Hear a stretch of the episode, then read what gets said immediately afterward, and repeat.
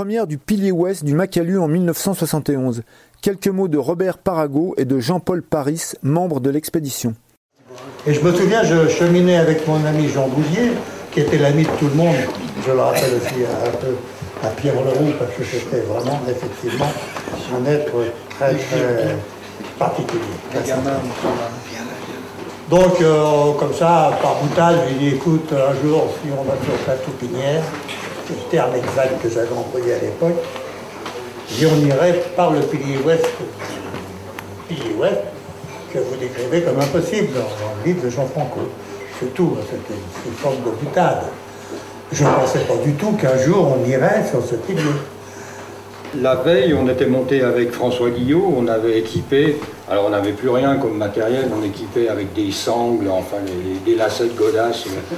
c'était vraiment, il n'y avait plus rien parce qu'on était très très loin des os. Et euh, quand on, il commençait à faire mauvais, on est redescendu avec euh, François Guillot. Et euh, en arrivant au camp 6, il y avait donc Bernard et Yannick. Et puis Yannick me dit restez, restez. Et puis Guillot est descendu. Et moi je reste, je dis je vais vous faire la bouffe. J'étais très copain avec Yannick, bien sûr. Et euh, non, mais non, mais il y avait euh, C'était une amitié de circonstance avec euh, Bernard, alors que j'étais copain de voilà.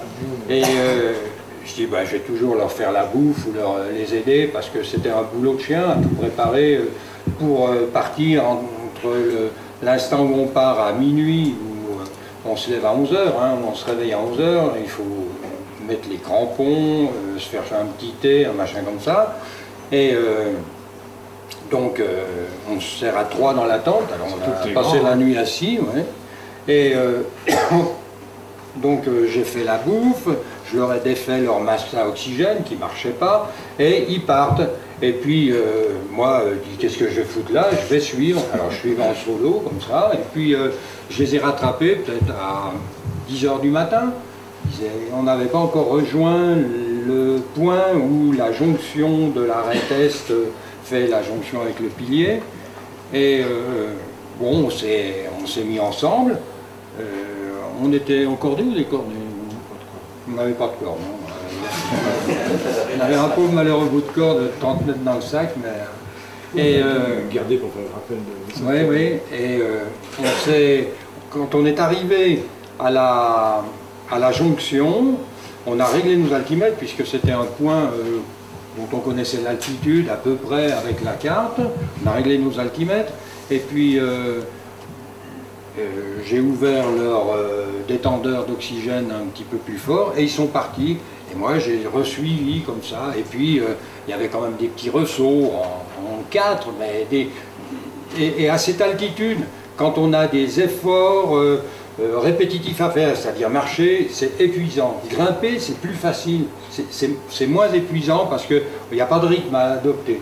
Alors en général, c'est la pendule. Quand on marche, on dit allez, je fais 20 pas. Au bout du 15e, hop, on a les genoux, on s'arrête, on souffle, on repart. On dit que là, c'était plus facile. Donc euh, j'ai suivi, j'ai suivi. Et puis euh, à un moment, l'altimètre marquait 8200 mètres. Et c'était 3 heures de l'après-midi. Euh, j'ai dit à Yannick, bon bah allez, je vous attends là, je vous, je vous ralentis. J'ai ouvert leur euh, détendeur à fond, et puis j'ai attendu ici. Alors j'ai installé un rappel, j'ai planté des pitons, et puis je, je m'observais parce que je savais les effets néfastes de l'altitude, et euh, une heure après, ils retournent. Ils, ils, reviennent, et je me dis, vous n'avez pas fait le sommet? Si, mais c'est tout près. En fait, ils avaient réglé le sommet à l'altimètre au sommet et j'étais à 8350, j'étais donc 150 euh, mètres sous le sommet. Et Yannick il me dit vas-y je t'attends. Non, il laisse tomber, allez ça va. et on est redescendu comme ça, euh, simplement. Mais euh, je précise que l'oxygène n'aura pas apporté des soins une amélioration particulière parce que c'était des vieux masques tout pourris. Euh, il y avait plutôt de la glace qui freinait le débit. Quand on a retiré le masque, il retire ton masque, tu retires ton masque, tu verras, tu respireras comme il faut.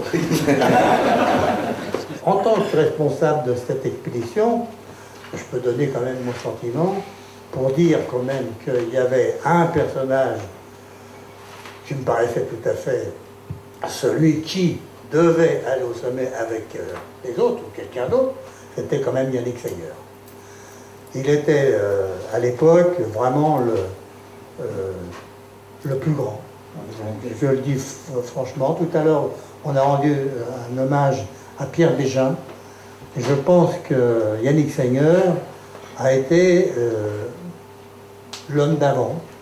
Et comme toute chose continue, il y a eu Yannick, il y a eu Bégin, il y en aura d'autres.